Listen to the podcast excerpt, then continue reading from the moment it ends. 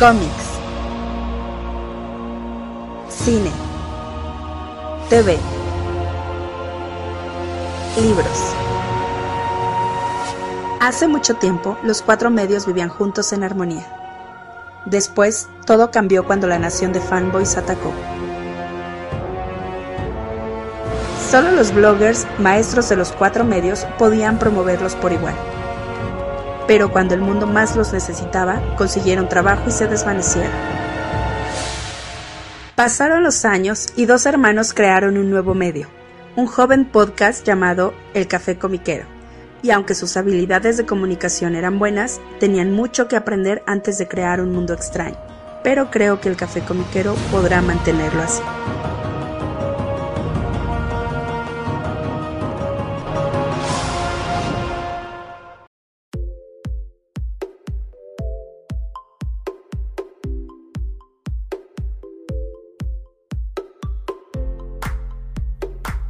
Hola, ¿qué tal? ¿Cómo están todos? Bienvenidos al nuevo episodio del Café Comiquero. Les saluda como cada semana su amigo Carmix.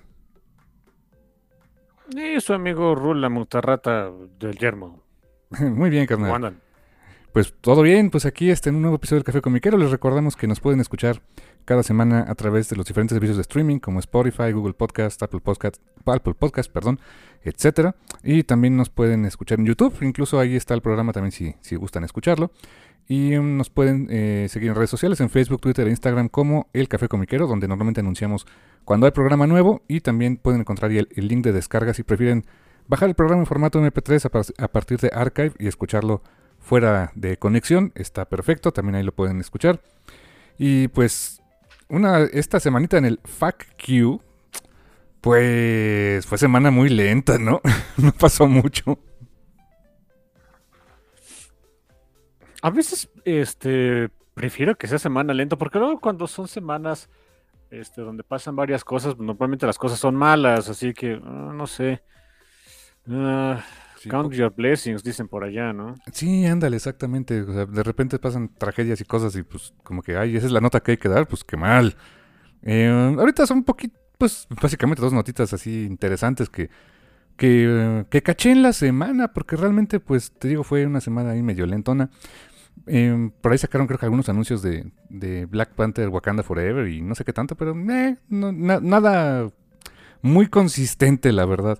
Em, lo que sí es que, bueno, eh, lo, lo que caché por ahí que, que se, me, se me hizo interesante y que es, pues que tiene que ver con, con este, mm, pues con Spider-Man, justamente en su año, en el año, año de la araña, porque pues hace eh, 60 años que se creó el personaje, pues regresas, regresa un título, un título de Spider-Man que no había habido en un buen rato, que es simplemente Spider-Man a secas, o, Spider-Man sin adjetivo.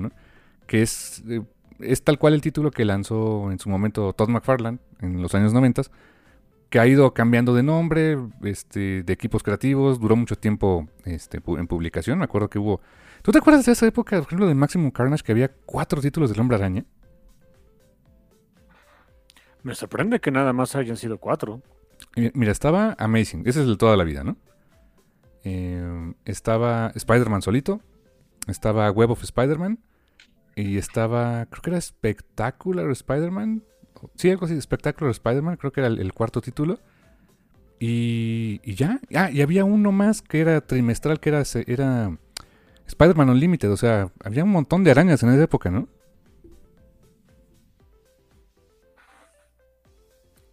Sí, te, te digo, nada más cuatro, ¿oh? Qué bueno. Sí. Luego de repente empezó a como que a bajar un poquito, a veces se quedaron creo que nada más dos. En, en la época que, que lo tuvo, creo que John Byrne, que nada más estaba Amazing y estaba Spider-Man. Eh, y ya como, como que le fueron, le fueron quitando títulos y eh, un, un tiempo el de Spider-Man a secas se canceló, no sé en qué momento, pero ha de haber, pasado en la década, en la década anterior, no sé, no sé por qué. eh, ahí, ahí le perdí mucho la pista a Spidey porque como que el título de Amazing se volvió nuevamente el título central. Durante un tiempo Spider-Man era el título central de, de la franquicia. Y ahorita regresó. Y regresó ese título, eh, o va a regresar más bien, em, con un escritor que tiene mucho tiempo que ha escrito Spider-Man, con muchos números, que es Dan Slott. Eh, que pues, si yo recuerdo, creo que desde el 2012, 2013 empezó a escribir Spider-Man y duró muchos años al frente del título. Eh, lo dejó cuando entró Nick Spencer. Eh, él escribía el de Amazing, efectivamente, evidentemente. Y, y, regresa con un dibujante que ha estado asociado a Spider-Man también por muchos años. Aunque quizá más ahora, yo creo que más la gente lo recuerda, pero por Ultimate Spider-Man, que es Mark Bagley. que en los años 90, justamente en la época de Maximum Carnage, era quien era el dibujante titular de, mm, de Amazing, efectivamente. Entonces, pues es un equipo creativo que la verdad pues promete mucho. Eh, Dan Slott tiene mucho, eh, pues mucha experiencia con Spider-Man a lo largo de tantos años de, escribir sus aventuras. Y Mark Bagley, pues él yo creo que es de los dibujantes modernos, dibujantes eh, vigentes, que, que, todavía están muy, muy activos en Marvel, que más ha dibujado Spider-Man, yo creo que... Ahí, se han dado, un quien vive, yo creo que con John Romita Jr., que está dibujando el otro título, que está dibujando el de Amazing. Eh, pero pues, la verdad, pues, qué gusto, qué gusto que ambos, tanto Romita Jr., que pues de repente tiene sus... Eh, a veces su arte sí no, no me encanta tanto, a veces sí. Y pues Mark Bagley, pues, ha, ido cambiando un poquito su estilo, pero, pero en general, pues sigue siendo uno de los dibujantes de Spider-Man, yo creo que ya de los, de los clásicos, ¿no, mi hermano? Ya se puede considerar clásico, sí, a fuerza. Sí, o sea, él fue el que, no sé si, se me hace que sí, pero el que diseñó creo que a Carnage, ¿eh? Ah. Que fue de la época esa de Génesis Salvajes. Porque la primera aparición de la primera aparición de Carnage fue con él. Sí, ¿verdad? En la de Génesis Salvajes, ¿te acuerdas? sí, sí, supongo que sí lo diseñó él yo. O sea, ya habrá quien nos corrija, ¿no? Pero creo que sí. Y, también dibujaba un buen Venom. A mí me gustaba su Venom. Sí, sí, le salían bien los symbiotes, ¿eh? Sí te daban la, idea de que eran bastante alienígenos y raritos. Sí, sí, sí. Le, tocó esa etapa cuando salió Carnage, cuando salió Maximum Carnage, la, este, la maxi serie. Y, um, y, no, fíjate que algo que me gustaba de su Carnage es que como que se veía esa, esa, mezcla entre rojo y negro que le ponían, o sea, era... Eh, se veía como si, como si fuera una mancha en el papel, o sea, como que Venom tenía más volumen, se veía más, más definido, más, aunque era, las técnicas de impresión de la época eran pues diferentes, pero se veía como más definido, como una cosa que estaba más, más 3D junto con Spider-Man, cuando Carnage se veía como, no sé, como un fluido, como una cosa rara, ¿eh? Pues era la idea, ¿no? Ves que a Carnage cada rato le salían como tentáculos raritos y cosas así del, del symbiote. No era la idea, seguramente. Sí, sí, sí. Y la verdad es que quedó bastante bien. Eh, ahorita estoy viendo algunas páginas del dibujo de Bagley. Em, se ve bien, se ve bien. Este, se nota que pues, su estilo ha ido cambiando, evolucionando. Em, pero sí se, se, ve algo raro con las técnicas modernas de color. Eh, no sé si, no sé exactamente por qué, pero Spider-Man ahora tiene como un traje que tiene los ojitos brillosos y, el, símbolo de la araña brillosa también. Yo me acuerdo que en la época de Dan Slot así estaba algún eh, un tiempo su traje y luego lo quitaron y ya estaba el traje normal otra vez. Quién sabe por qué lo tiene nuevamente como, como si tuviera, no sé, este neón en esa parte. Eh, no se ve mal, pero pues e, es, curioso ver el, estilo de trazo de Bagley con este color pues un poquito más moderno. Eh, no, no, se ve, no se ve mal, pero se ve diferente, digámoslo. Sí, no, no sé cómo ha habido ahorita ya muchos cambios en, o sea, bueno, siempre ha habido cambios en el traje de Spidey, pero vaya, recientemente, los últimos, no sé, tres, cuatro años, ha habido varios, es difícil seguirle el paso a todos, ¿eh? Sí, ¿verdad? O sea, le, han puesto, este, bastante, o sea, ¿te acuerdas que hubo un tiempo que era bien difícil que le cambiaran el traje a Spider-Man y ahora es como que a cada rato? Sí.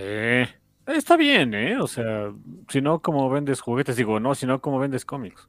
Sí, y fíjate que eh, la otra vez me estaba poniendo a pensar que yo creo que en aquel tiempo, o sea, en los años, no sé, 80s, 70s, 80s, pues el cambio más fuerte fue el famoso traje negro, ¿no? Que, que a la postre derivaría Venom. Pero para, para la época era, era, o sea, Spider-Man era, era muy marketeable, o sea, vendías series de televisión, animadas, juguetes, este, tenía, tenía teniendo su presencia en el, en el desfile de Macy's con los, con los globos gigantes, o sea, el globo gigante de Spider-Man. Em, el, el logo de, o sea, la, la carita de Spidey era parte de las tarjetas de presentación de, los empleados de Marvel en los años 80. O sea, era una marca muy reconocida. O sea, y, la- y el visual de Spider-Man, este, sobre todo el dibujado por John Romita Sr., eh, pues era, pues, ¿cómo decirlo? E- Era, una, era, su, era su marca, era su, su eh, pues lo, que, lo que mandaban para promocionales de marketing y todo. Entonces cambiarlo yo creo que era como, no sé, eh, era impensable porque pues e- era darle en la torre a, la parte eh, comercial del asunto. Llega lo del traje negro, fue una decisión yo creo que en su época muy, eh, pues muy controversial. Eh, funciona muy bien durante mucho tiempo. Lo regresan a su traje original. Y mucho tiempo no le estuvieron cambiando nada.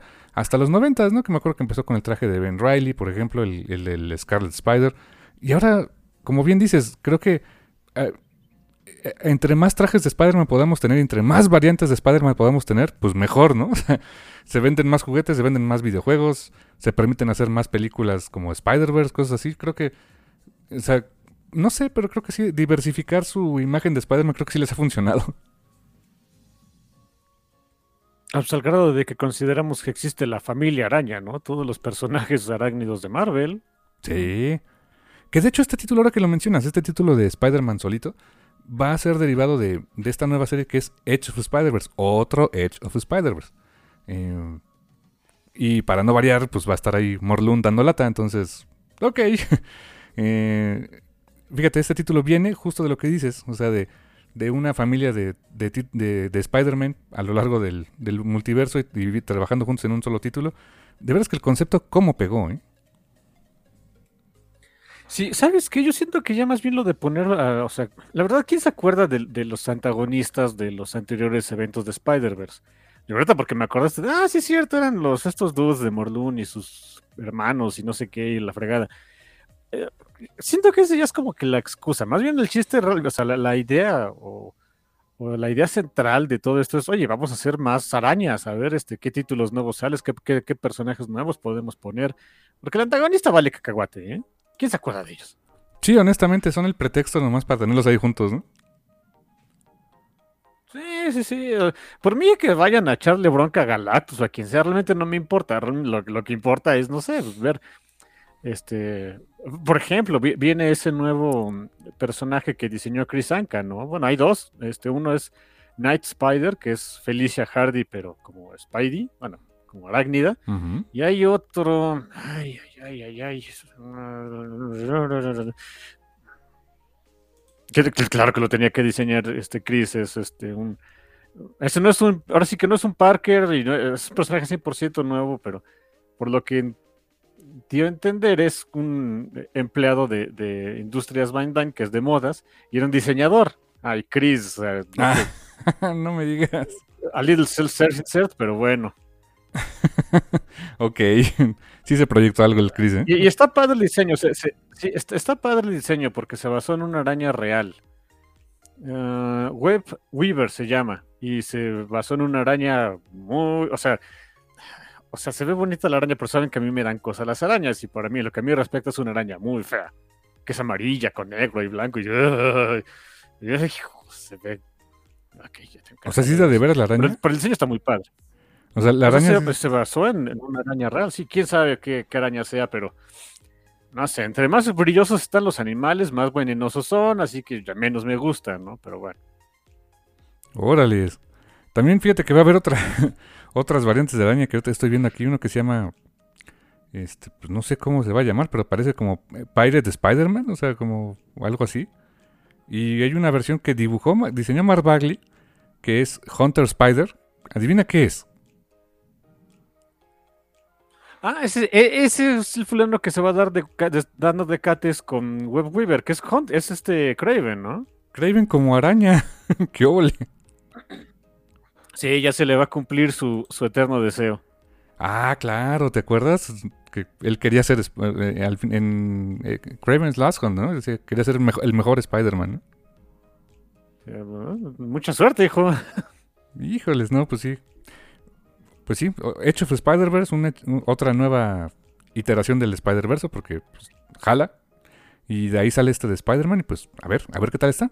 Este va, lo que sí es que dicen que sí va a estar como en conjunto con Amazing. O sea, sí son historias que se que van a tener una que ver con otra. O sea, se pueden seguir títulos independientes, pero no son como que cada quien hace sus cosas y no se hablan. O sea, sí van, van a estar en conjunto eh, los eventos de uno con el otro, como pasaba más o menos en los noventas. O sea, donde sí, donde podía seguir el título de Amazing solito o el de Spider-Man solito. Y si algo pasaba en uno, se referenciaba en el otro, pero no, no te estorbaba para que tuvieras que comprar necesariamente los dos. Salvo cuando había crossovers que pues, Marvel quería que compraras todo, ¿no? Sí, bueno, pues Marvel siempre quiere que compres todo. Sí, exacto. Sus ciento y cacho títulos al mes, ¿no?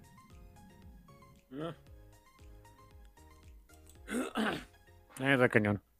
Pues sí. Y también, por cierto, otra notita rápida de Marvel. Esta semana sale a la venta el último cómic de Marvel que va a publicar sobre Conan, que es el de King Conan, con arte de Mahmoud Arrar y, este, y, dibujo, y guion de Jason Aaron. Sale esta semana y pues adiós Conan de Marvel. Nuevamente. Sí, qué, mala onda. Ese, ese título de King Conan estaba bueno, obviamente ya no se va a acabar, pues ni modo, así son las cosas.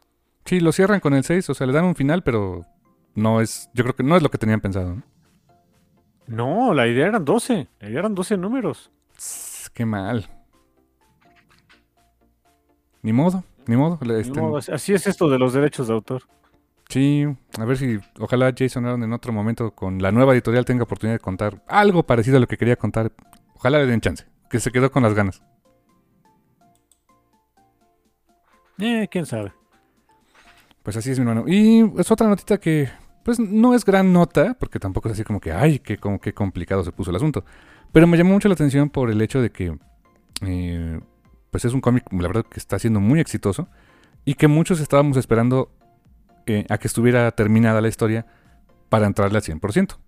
Eh, pues resulta que se, trata de esta historia de las tortugas ninja, que es eh, Last Running, el último Running, que es eh, pues una historia en el futuro donde solamente queda una tortuga. Todas las demás murieron trágicamente, por lo que entendemos. Splinter también, creo que Abril también, o sea, y solo queda una tortuga como para vengarlas a todas. ¿Quién es? Yo ya sé, pero no lo digamos aquí, para que quien lo lea sea sorpresa. Pero resulta que este, esta tortuga, pues, eh, se queda sola en el mundo, de repente ve a sus hermanos, los ve como medio como fantasmas, eh, o no sabemos si es como fantasmas o realmente, eh, pues, no sé, ya perdió la cabeza. ya es un mundo ahí medio distópico. Y acuérdate, acuérdate, de la primera película de, Tortugas Ninja, ¿no? Digo, no, tiene nada que ver, pero hasta sale Splinter en forma astral o algo así. Estaba bien fumada. Ah, sí es cierto, ¿verdad? Lo, invoca Leo, ¿no? Todos ahí este, hacen sus rituales tortusatánicos y sale Splinter. en fin, estaba bien fumada la película, de veras. Eh, mira, sí, pues exacto. O sea, si metieron este mutágeno, tortugas gigantes, eh, um, una este, pandillas criminales. extraterrestres, por el amor del cielo. Así, o sea, el cómic de Tortugas Ninja sí es. El primer número era nada más su, chistecito de hacer este una parodia de Daredevil, este matan a Shredder, no sé, como al mes ya estaban en el espacio. Holy shit. Sí, es cierto, eran los con los Triceratons, ¿no? No, ni siquiera era lo del Fugitoide y no sé qué, o sea. Sí, es cierto, el Fugitoide. En serio, o sea, si, si, nunca han leído los cómics, los primeros cómics de las tortugas de, de Kevin Eastman y ¿cómo se llama el trocate? Peter Laird. Y Peter Laird, híjole, están bien pachecos porque te digo, los primeros, no sé, tres, cuatro numeritos, estás aquí, en, están allá en Nueva York, en la Tierra, donde tú reconoces y más o menos es pachón y demás, y después de, no, es, al espacio y con extraterrestres y todo. ok, está bien. de veras que pues lo iban haciendo como se les iba ocurriendo, ¿no? 100%, no había ningún plan, ¿eh? Sí, no, no, no. Ya después medio le fueron atando, este, pues como más, más coherencia, pero eh, lo iban haciendo este, a su gusto. Y qué padre, o sea, se les dio, les dio rienda suelta para hacer cosas bien, bien locas y bien creativas. De ahí salió este Baxter Stockman con los, los Mousers. ¿Te acuerdas? Los Mousers eran una broncota durante mucho tiempo en el cómic. Sí, porque digo, están bonitos los robotitos, hasta yo siempre quise uno de niño, nunca me lo compraron. Ah, pero hasta en los cómics era así, como, e, eran una invención e, este, hecha para cazar principalmente a Splinter y luego a las tortugas. Fueron una bronquita. Sí, sí, sí. y, duró bastante esa subtrama. Luego también la subtrama de, ir de irse al espacio con el, el Fugitoide y los Crank. Bueno, era una raza, ¿no? Bueno, no me acuerdo el nombre de la, de la raza, pero no era Crank una sola cosa, eran, eran varios. Y los Triceratón, que creo que no podían vivir en nuestra atmósfera, me acuerdo. Creo que era, tóxica para ellos. Los, sí, sí, sí, este... Era tóxico el oxígeno. Mm, creo que... Eh, no me acuerdo cómo era bien la historia, si... si Ay, Dios, mi memoria ya no es lo que era antes. Uno se hace amigo de Raf porque tiene, tiene que usar una máscara, pero como que su máscara estaba medio este, eh, defectuosa y, como que todo el tiempo estaba alucinando. Oh, ok, sí es cierto, tienes razón, porque se estaba intoxicando con el oxígeno, ¿no? Sí, siempre estaba como que high el, pobre dude, eh, en fin. Y luego también hubo viajes en el tiempo. Por supuesto que hay viajes en el tiempo. Les digo, Peter Laird y Kevin Eastman, making shit up since 1984. ¿Cuánto ¿Cuántos salieron las tortugas? 84, creo, sí, algo así. Sí, sí, sí, o sea, no tenía ningún plan, era como iba saliendo, era divertido. Por eso es que, pues, ahora que, está saliendo esto, bueno, ya, terminó, ya terminó, o sea, ya, ya terminó lo de The Last Run, y pues, por lo del hardcover ya se va, se va a publicar y demás. Eh, y que haya sido acá como que un, futuro distópico y donde una tortuga ve los espíritus de sus hermanos mientras no sé qué. Sí, suena normal, ¿eh? sí, suena. En, retrospectiva, sí. O sea, tienes toda la razón. Y de hecho, fíjate que Kevin Eastman y, Peter Laird eh, habían, habían pensado esta historia hace muchos años. Eh, cuando todavía ellos dos hacían el cómic. Y pues la habían como dejado, como que pues no, no, era, no era lo que querían contar en el momento, pero, pero sí tenían como esa idea de hacer un hacer su versión de, de un Dark Knight Returns o un este pues qué será no, no sé un futuro distópico para, para sus personajes em, pero pues no la habían dejado no, no la habían este retomado y ahora que está con IDW la franquicia eh, Kevin Eastman les propuso armar esta historia eh, Tom Walsh es quien la escribe que es quien ha escrito muchos de los cómics de, Tortugas Ninja en IDW. Y el, digamos que el plot es de Kevin Eastman. Tom Walsh es el, este, el escritor. Y em, son dos mexicanos quienes ilustran el cómic. ¿eh? Ahorita te digo. Es, Esaú e Isaac Escorza son quienes lo dibujan. Este, que, son, son, los artistas de esta, de esta historia.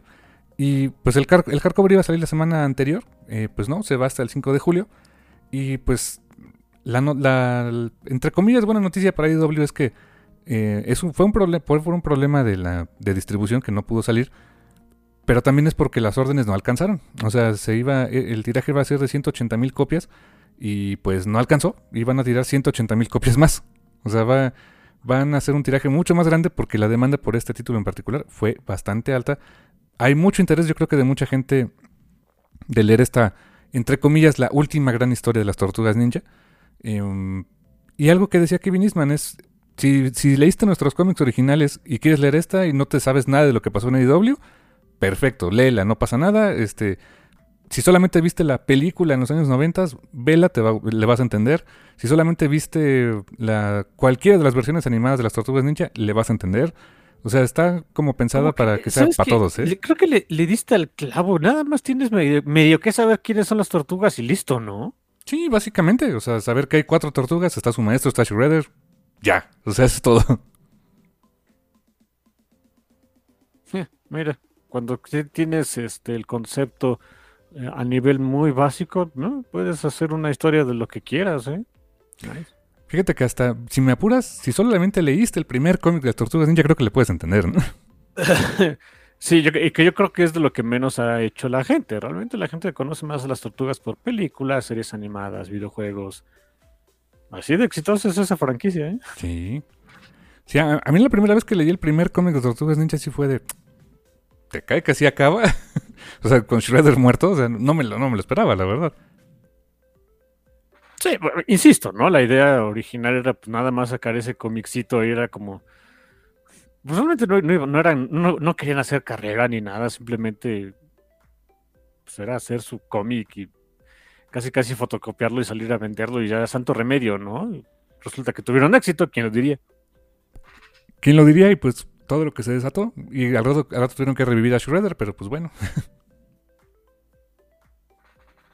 sí. Que, que, siempre, bueno, no quiero, no sé, no quiero meterme en spoilers, pero que siempre no era Shredder, era un cyborg, algo así. Ah, ya no, honestamente ya no me acuerdo bien. Creo que estaba bien fumado sus cómics, ¿eh? Y por cierto, ahora que me acuerdo, hablando de Shredder, ahorita salió el, ya salió el tal cual el videojuego nuevo, ¿no? El de Shredder's Revenge. sí, sí, sí. Y que dicen que está buenísimo. Estaba leyendo reviews que es de los mejores beat em up que han sacado en la vida. Sí, porque no es nada más un, no es nada más button smasher, o sea, como que tiene un poquito para todo. Sí puedes hacer todo ahí con puro button smash si quieres, no hay ninguna bronca, pero como que tiene un poquito de, de cosas para todos, ¿no? O sea, este, hay, este, hay momentos especiales, hay combos, bla, bla, bla, o sea, diferentes personajes, escenarios desbloqueables, o sea, como que tiene ahí cositas, este, es una bonita amalgama entre lo viejito y lo nuevo, ¿no? está bonito, este, he estado checando ahí algunos gameplays, está bonito. Un detallito ahí para los nostálgicos, la, la segunda escena, este, dices, ah, ok. O sea, la primera escena es casi casi una calca, no calca, pero muy parecida, del primer juego de Arcadia de las Tortugas. La segunda escena es como que todo un homenaje a, las primeras dos escenas de Tortugas Ninja 4, hasta el nombre del escenario, se llama Big Apple 3 PM, no como en Tortugas Ninja 4, que era Big Apple 3 AM. Dices, oh, Dios. Órale, qué bonito. Tiene muchas cositas ahí para los nostálgicos, para los nuevos, para todos. Sí, está, está muy bonito el, juego. Dicen que está muy, muy bonito. Sí, lo, he tenido chance de, checar un poquito de él. Sí, sí, está muy padre. ¿eh? Y el arte del juego está bien bonito. O sea, los diseños, la, animación super fluida. La verdad está muy, muy, muy, muy padre. Yo creo que para todos los que les gustaron los juegos originales de Tortugas Ninja, les va a encantar este, ¿eh?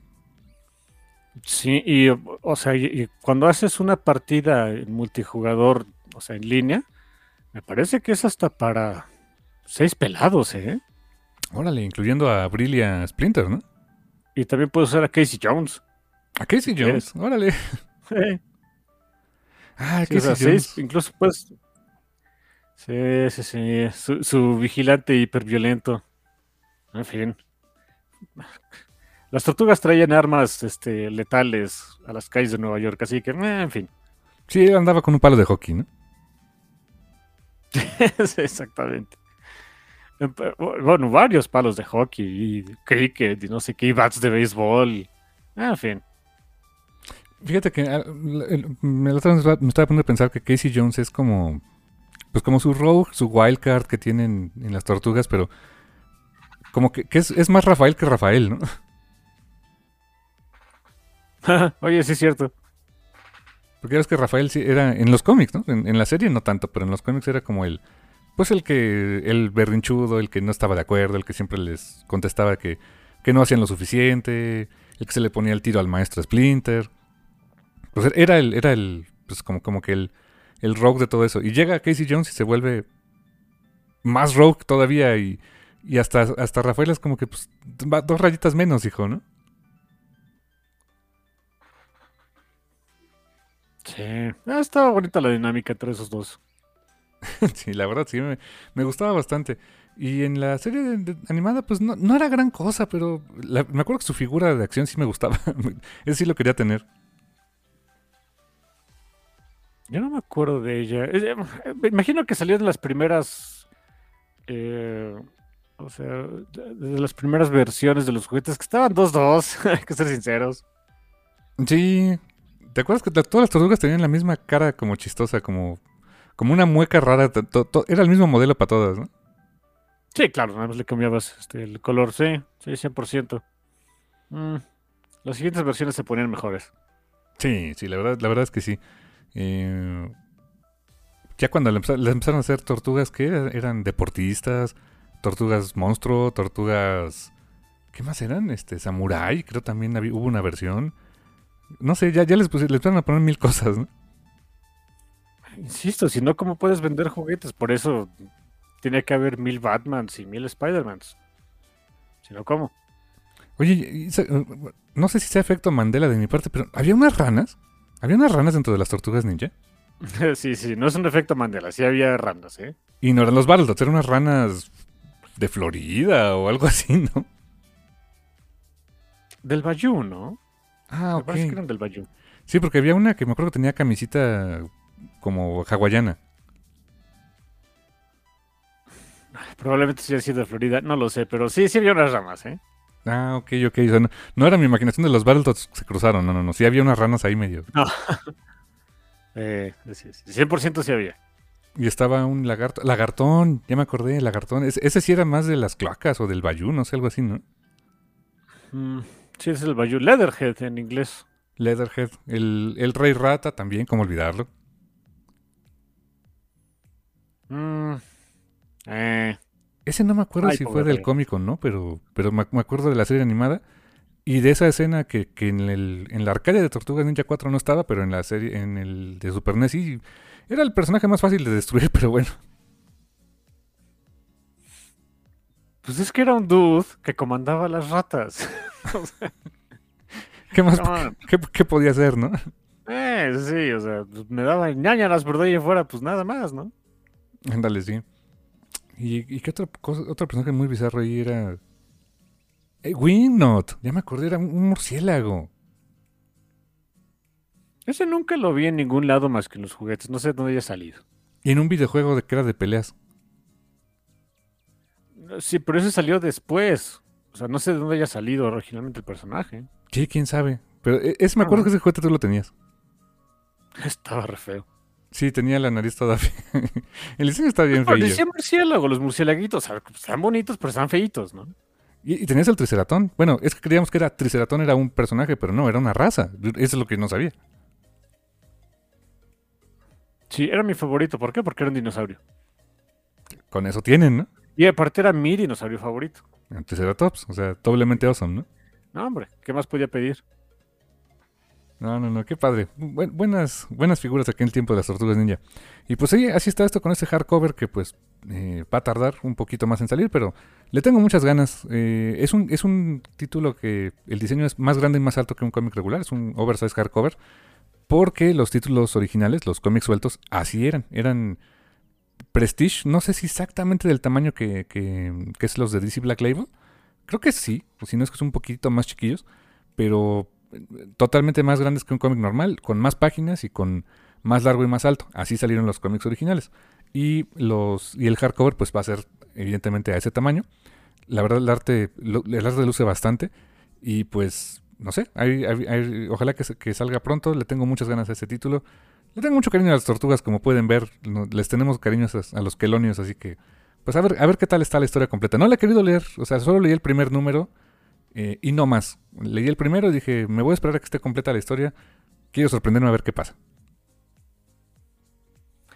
Muy bien. Ah, nos vamos a medio tiempo, yo creo, ¿no? Yo creo que sí. Eh, ¿Tienes alguna recomendación musical? Mira, ya que acabó el, el Pride Month, vámonos con algo del...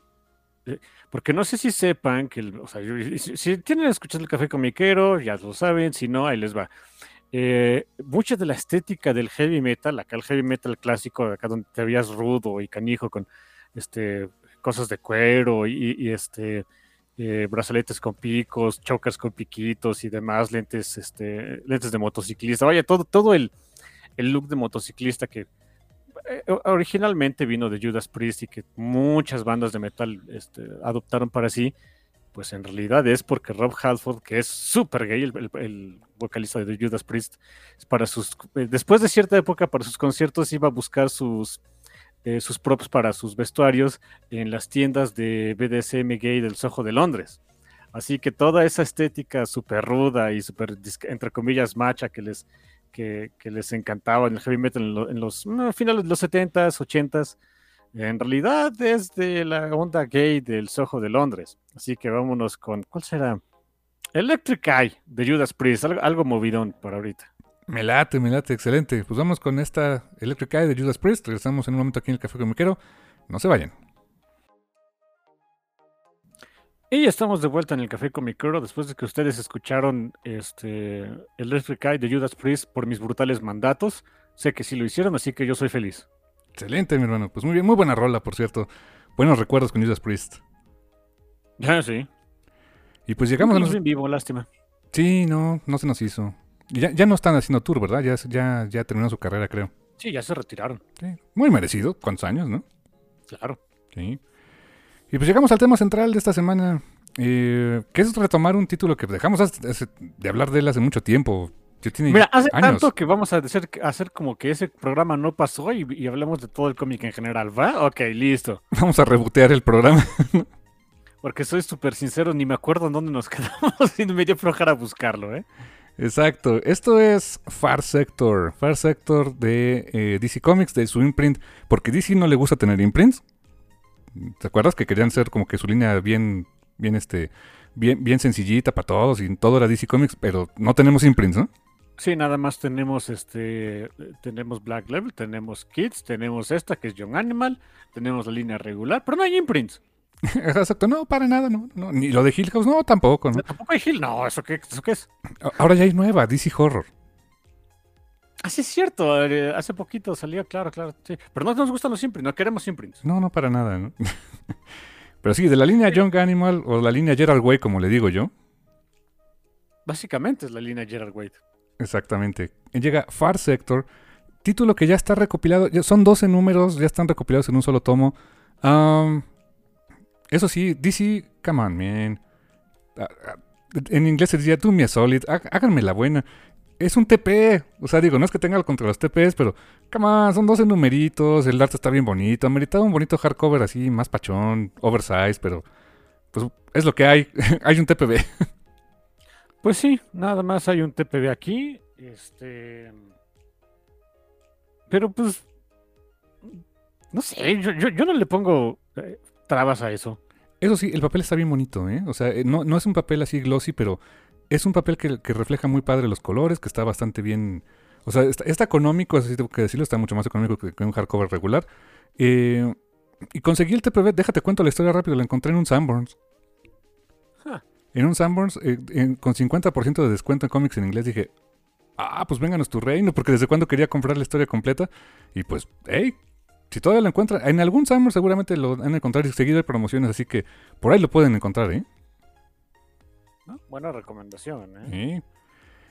Y pues bueno, ¿de qué va Far Sector, carnal? Third Sector es la historia este, escrita por títulos completos, ¿no? Escrita por N.K. N.K. Jemisin, escritora muy, este, muy prolífica, principalmente de, de ficción, tanto fantasía como, eh, como ciencia ficción. Multiganadora de los Hugo Awards, la única persona que lo ha ganado tres veces en tres años consecutivos. En buena medida es porque la señora sí trabaja, ¿no? ¡Wow! Es un récord. Sí, digo, pero también es porque, pues, o sea, ella sí, sí se pone a chambear con antelación a, a- a las publicaciones, ¿no? No es como que saco la publicación y después de, nah, ya ahí lo dejo. No, no, no, ella sí, ella sí trabaja y harto. Eh, el arte, todo el arte, arte y color, es de Jamal Campbell. Eh, el lettering es de Darren Bennett. Eh, la, asistente fue Maggie Howell. El editor, que ya no está en DC, fue Andy Cody. Y eh, pues lo mencionan así, ¿no? DC Young Animal curado por Gerard Wade, que estaba bien curado, pero de espanto. sí, la verdad.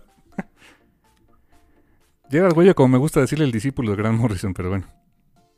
Me dices que son super cuates. Super Brothers. Eh, um, hablando de Gerard Way rapidísimo, es, en la introducción eh, al TPB, que la introducción por cierto es de Gerard Way, hace un, hace un prólogo muy bonito eh, para, la, para la historia de, de N.K. Jameson y de cómo, eh, básicamente, hay, que decirlo, honor a quien honor merece. La idea original de esta historia es de Gerard Way, pero solamente como el como el, el renglón que de, el, el- el elevator pitch, o sea, el- tres renglones que se le ocurrieron y que buscaron a N.K. Jameson para una escritora. Él, él buscaba una escritora que pudiera desarrollar la historia. Pero no sabía quién. Hasta que alguien le recomendó: Oye, léete estos libros de esta saga que, que, que tú me recomiendas. ¿Cómo se llama? Ah, eh, La Tierra Rota de Broken Earth. Broken Earth. Ajá. Alguien se los recomendó de: Oye, mira, léete esto, te va a gustar. Bueno, a ver. Como que no le, no le quería entrar, los leyó y dijo: Ah, rayos. ¿Y ahora cómo conseguimos esta escritora? Porque es muy buena, ¿no? Pero la, la idea como tal eh, que le propuso eh, Gerard Way a, a, a N.K. Jemisin fue, imagínate una linterna, ver, un linterna verde que está en el, lector, en el sector más alejado del universo y es diferente a todos los demás linternas verdes. Y, y ya, ese fue como que el plot que le quiso dar. Y N.K. Jensen hizo todo lo demás, o sea, desarrolló el personaje, eh, construyó el mundo, que es muy rico, muy vasto, muy, muy interesante. Todo eso ya es propiamente trabajo de ella, eh, basado en esa idea, de, así, en un enunciado que se le ocurrió a Gerard Way. El Green Lantern que esté más lejos de todo mundo. La verdad es que la historia es, es relativamente sencilla. Eh, creo que el, el- el elevator pitch es muy bueno porque es el core de la historia. Eh, Aquí encontramos a una linterna verde eh, terrestre, o sea, de la Tierra, de nombre Joe Mullane. O John Mullane es el nombre completo, pero pues Joe para los cuates, ¿no? Y ella es una linterna verde, incluso dentro de las linternas verdes es como que especial, su anillo es diferente, sus motivaciones son muy distintas, la fuente de su poder es distinta, el cómo consiguió el desgraciado anillo es distinto. Y la mandan, y es más, o sea, hasta quien le dio el anillo es muy distinto al resto de los pitufos horribles. Y la mandan a un, a literalmente, si es el sector más alejado de, de todo el universo, a, una, a un lugar que le llaman este, The City Enduring o la ciudad que permanece. Que de ciudad tiene lo que este, China tiene de barrio. O sea, en realidad es un planetototota, ¿no? Porque son 20 billones de personas este, eh, ahí este, eh, eh, atestadas, atestando ahí una, una plataforma eh, que no es un planeta como tal, o sea, es un planeta artificial. Ya desde ahí dices, ok, ahí está, está chistoso. Y a lo que se. eh, la, la idea de, de, de Joe, conforme va pasando el, el cómic, podemos ver que ella fue. O sea, e- ella siendo de raza negra, pues, sus posibilidades de vivir más o menos decente en Estados Unidos, pues cada vez se van acortando más. Eh, fue soldado, y pues ya sabemos cómo le va a los soldados en Estados Unidos cuando te metes ahí por cuestiones de dinero. Eh, después fue policía, ya sabemos cómo le va a los policías negros. Y obviamente, pues no, no tenía muchas, no tenía muchas expectativas ya de qué hacer con su vida. Por azares del destino se encuentra con una, eh, con una guardiana, un- una de esos pitufos horrorosos que estaba disfrazada en ese momento. No es como que, o sea, estaba, estaba la pobre de Joe metiéndose algunos alcoholes acá en un bar. Y no es como que haya llegado la pitufa azul así de chin, ya me pasé, algo me pusieron en la bebida, ¿no? No, no, no. O sea, estaba disfrazada la, este, la, la guardiana esta para parecer un ser humano. Y le ofrece la- un anillo. Dice, es un anillo especial. Y te voy a dar un año terrestre para que hagas la diferencia. Eso es lo que te ofrezco. ¿Le entras? No sé si porque yo estaba muy ebria o muy deprimida o las dos, pero acepta. Acepta y entonces su misión es ve y haz la diferencia en ese lugar horroroso, donde, vas, donde tú vas a ser la más alienígena de todas, la que no vas a entender un carajín. Ve esa diferencia. Ok. Fácil, ¿no? Wow. Y eh, fíjate que en ese sentido, ese, ese origen eh, de, de dónde viene el personaje y todo eso, me recuerda un poco a Kyle Reiner, pero al revés. O sea, porque Kyle Reiner también cuando le dan, el, le dan el anillo, estaba en un bar, igual que, que esta Joe. Nada más con la gran diferencia de que Gantet eh, se lo dio porque era el que quedaba. O sea, era el último pitufo y era como que a quién se lo doy, pues eh, tú, ¿no? Y aquí no, e- esta guardiana con toda premeditación fue a buscar a alguien digno de ese experimento. O sea, porque la verdad es que no es mala onda, pero básicamente la están usando como de, test run, ¿no? O sea, de, a ver si me sale con este nuevo tipo de anillo, ¿no? Ahorita platicamos qué es lo que hace diferente al anillo de Joe, pero sí. Eh, sí, sí, es un buen paralelismo. No es igual, pero sí tiene un poquito de ese saborcito de. Oye, pues. Ahorita que estás. Ahorita que tus defensas mentales están bajas gracias al alcohol, pues entra a las linternas verdes, ¿no? Por eso tengan cuidado con los cultos, chamacos. No tomen decisiones de meterse en culto cuando estén bajo los efectos de algo. Lo bonito es que Joe es las menos, la menos cultista de los cultistas de los linternas, ¿no? Es porque no los conoce. Exacto, o sea, bueno, de, oí- de oídas o, o como que es, es fan, ¿no? Pero E- Ella es super nerd y su, su ídolo es Jon Stewart, pero pues, o sea, nunca lo he conocido, ¿no? O sea, vives en la tierra en ese. Escuchas acerca de esos monigotes, ¿no? de alguna manera, eh, algunas veces en los de los ciudadanos de la City Enduring decían algo así como que, ah, la Tierra está detestada de Green Lantern, seguro se conocen todos. No, realmente no. Por lo menos esta no, los demás sí. Sí, sí, sí, exacto. O sea, pero no es como que todo mundo conozca a todo mundo. En la Vienes de la Tierra, seguro conoces a todos. Ah, no. De, Oye, yo conocí a un terrestre una vez que vivía en... No, ni de broma, es más, ni quiero conocerlo, ¿no? Ahora, le- eh, ¿qué, qué- qué características tiene la, la ciudad que perdura, la City Enduring? Bueno, es un hervidero de cosas.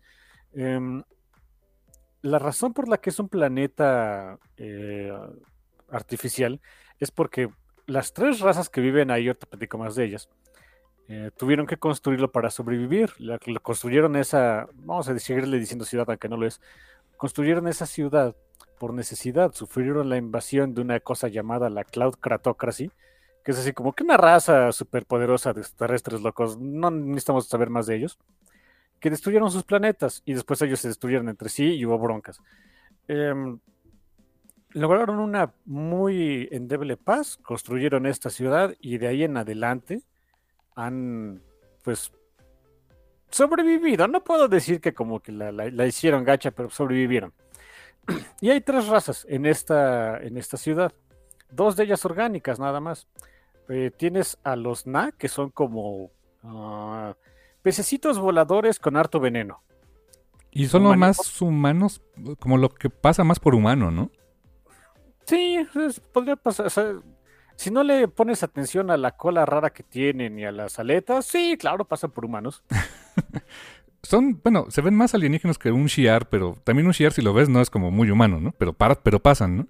Pero pasan, sí, sí, sí. Lo suficiente para que Javier este, dijera de aquí soy, ¿no? Pero bueno. Ándale, sí. Eh, luego tienes a los Ketopli, que son básicamente. mm, es Groot carnívoro. Ándale, exacto. Son plantas, son seres basados en plantas, eh, carnívoras, sí. Y también medio llegan a ser medio humanoides, pero... eh, En realidad no, o sea, tienen forma humanoide, pero para pasar por, eh, por ciudadanos más o menos decentes, incluso se ponen como que una mascarita donde ellos tendrían, donde un ser humano o, o un natu tendría la boca, se ponen como que unas mascaritas simulando que tienen un rostro, como que una sonrisa, algo así, pero pues ni por error, ¿no? Ajá, exacto. Como que más bien es el placeholder de aquí va una boca para que no se haga tan extraño, ¿no? Sí, eso, lo cual en, en su turno lo hace más extraño, pero bueno. Y la otra raza que tienes ahí son los AT-AT, que son básicamente eh, search engines, son, son seres ciber- este, no cibernéticos, son seres digitales eh, cuya moneda y, y alimento son los memes, fuera de broma. Sí, literalmente se alimentan de eso. Y y sobre todo les encantan los memes terrestres.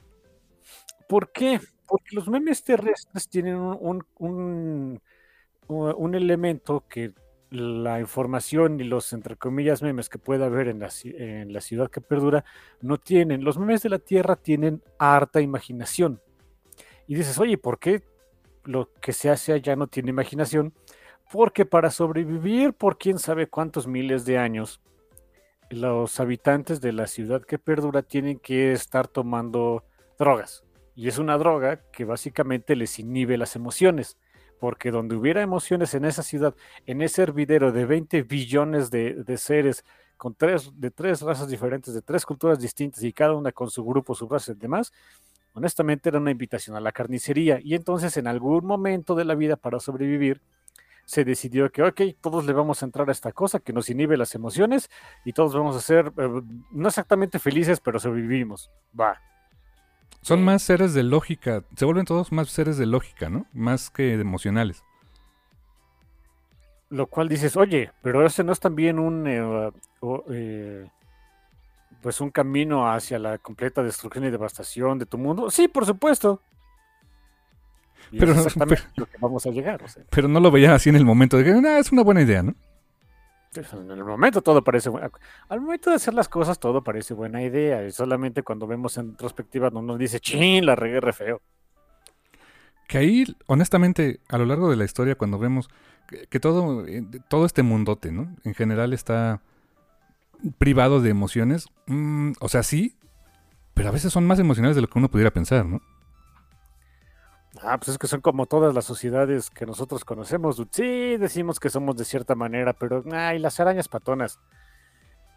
Ah, miren, ¿cuál es el estereotipo que tenemos aquí en México, no? De que somos este, muy amables y amigables y no sé qué. No, por supuesto que no. Nos matamos los unos a los otros y miramientos y somos crueles con absolutamente todo el mundo, pero eh, decimos que somos de otra manera. Es normal.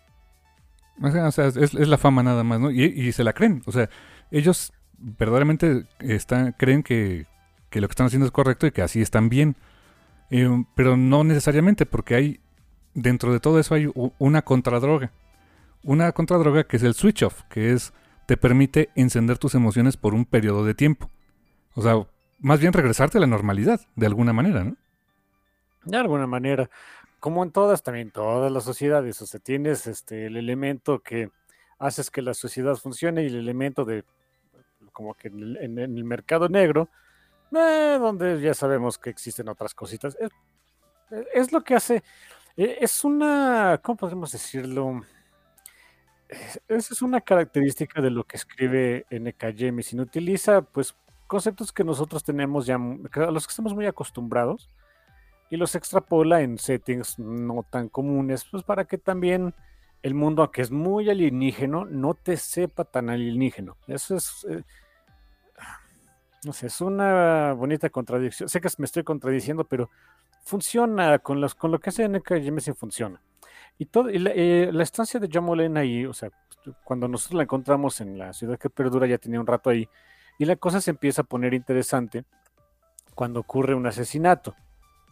Que se supone no había asesinatos en la ciudad que perdura y no sé qué. Las arañas patonas sí había, pero no, no, no, no sabíamos, ¿no? Y ese asesinato se vuelve cada vez más complejo porque eh, los, el, asesino de, esta persona estaba bajo las influencias del switch off, o sea, tenía sus emociones prendidas. Y empieza ahí toda una. Híjole, es, un. Eh, es un. Es todo un caso detectivesco muy bien llevado. En, en el que la verdad se, se, la supo muy bien llevado de.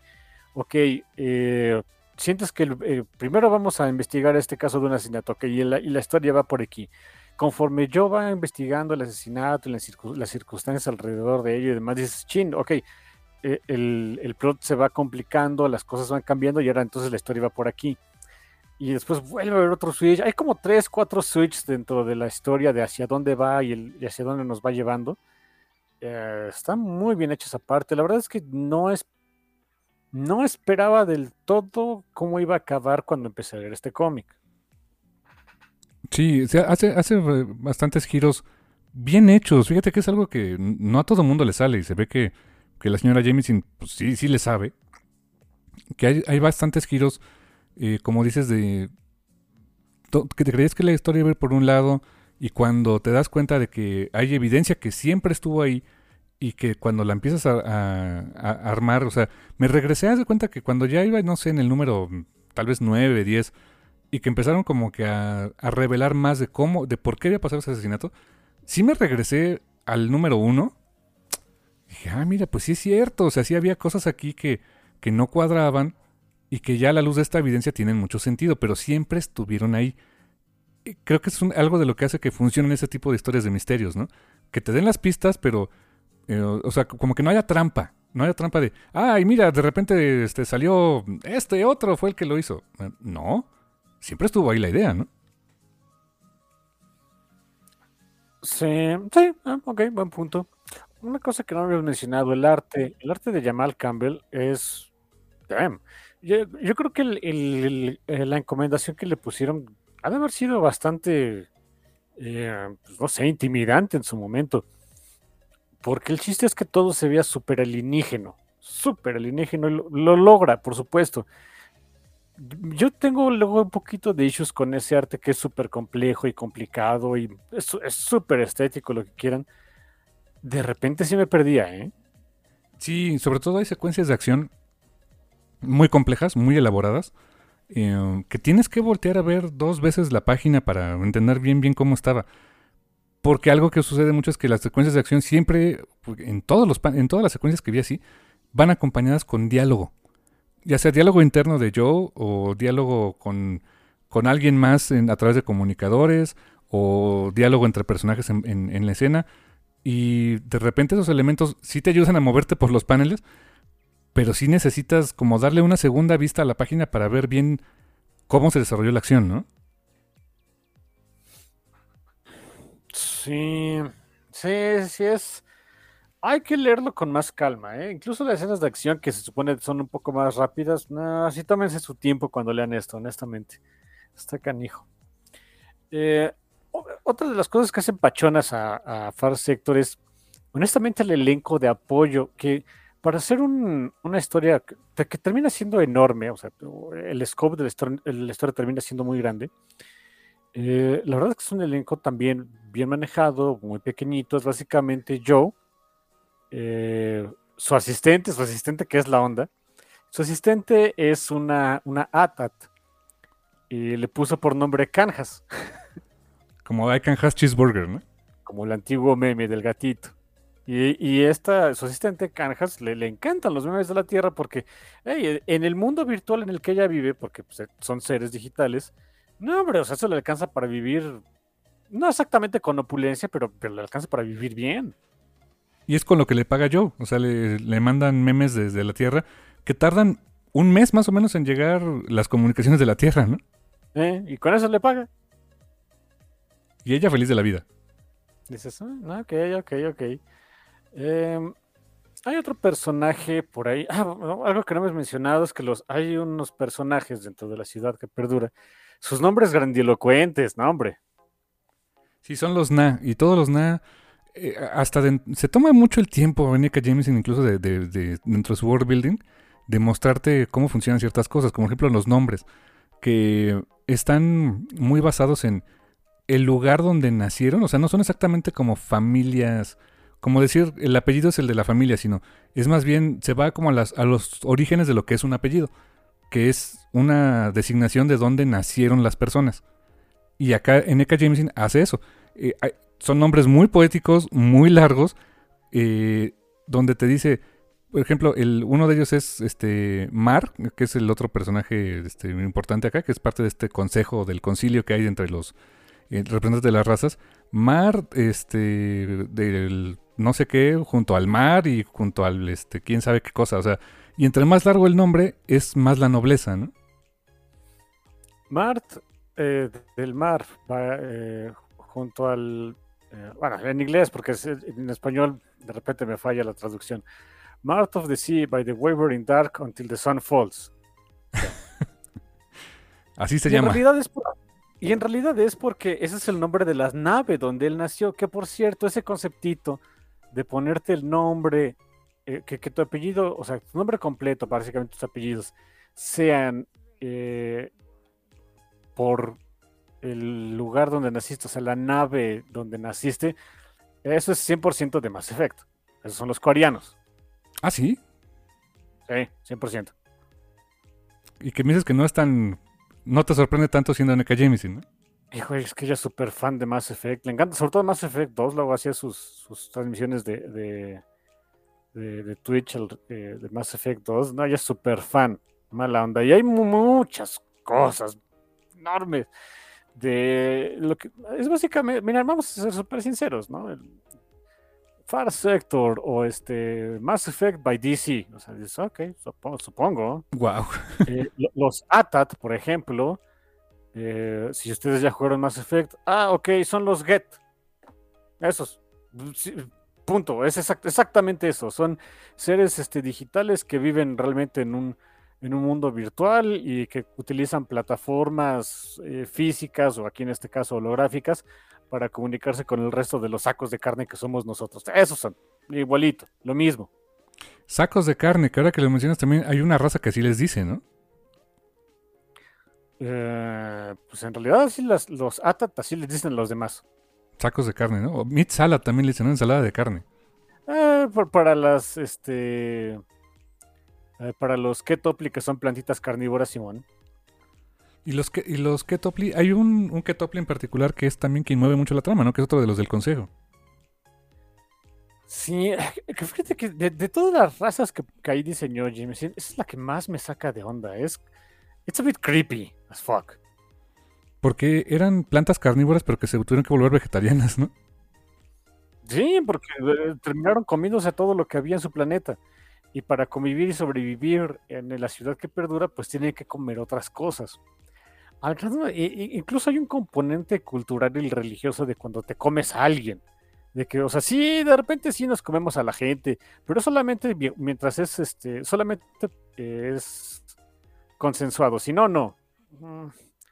I don't know, dude. That's- hay ciertos fetiches ahí que no les que no me quiero meter. No se metan ustedes. Ugh. triste Jameson, ¿eh? O sea, no, no, no, se guarda. eh, eh, no, no, no te hace el golpe este suavecito, ¿eh?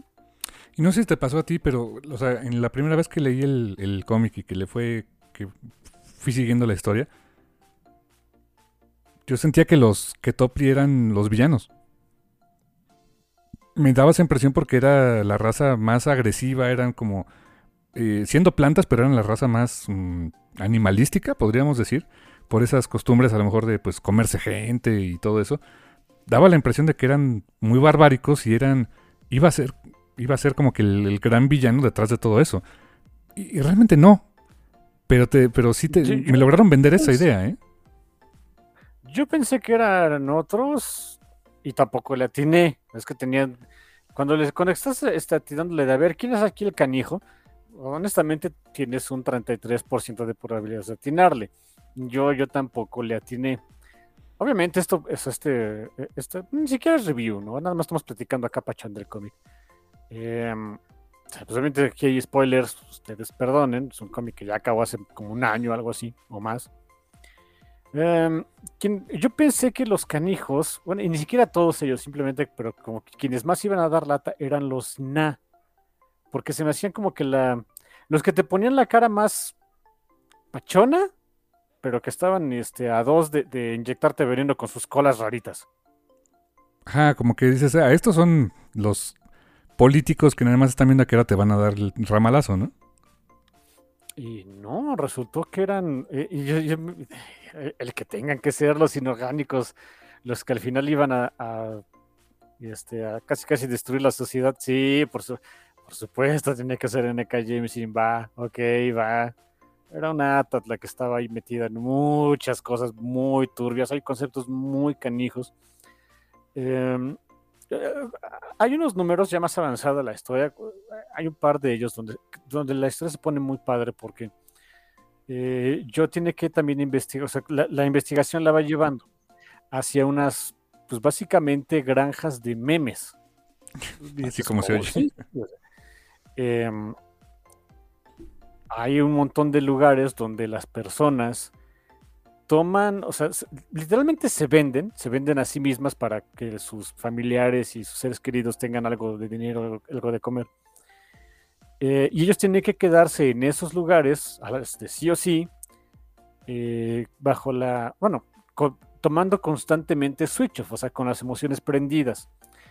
Y, eh, el asunto es que no todos lo, no todos llevan tan bien el tener otra vez sus emociones al 100. Em, hay, hay toda hay una alegoría de, de las, este, de los sweatshops y pues básicamente de la cultura laboral predominante en el planeta. Está muy... Son, son números bastante fuertes y me quedé de... "Ugh, ok. Pues ni modo, o sea... I get it. No, no me gusta entenderlo, pero I get it. Está canijo, ¿eh? Sí, too close to home, ¿no? Es eh, parte de lo que hace NK James. Y por eso te digo que ahorita no vamos, a hablar todavía del final, pero es por eso que te digo que el final me sorprendió el cómo acaba la historia viniendo de ella. Pero bueno, eso ya es después.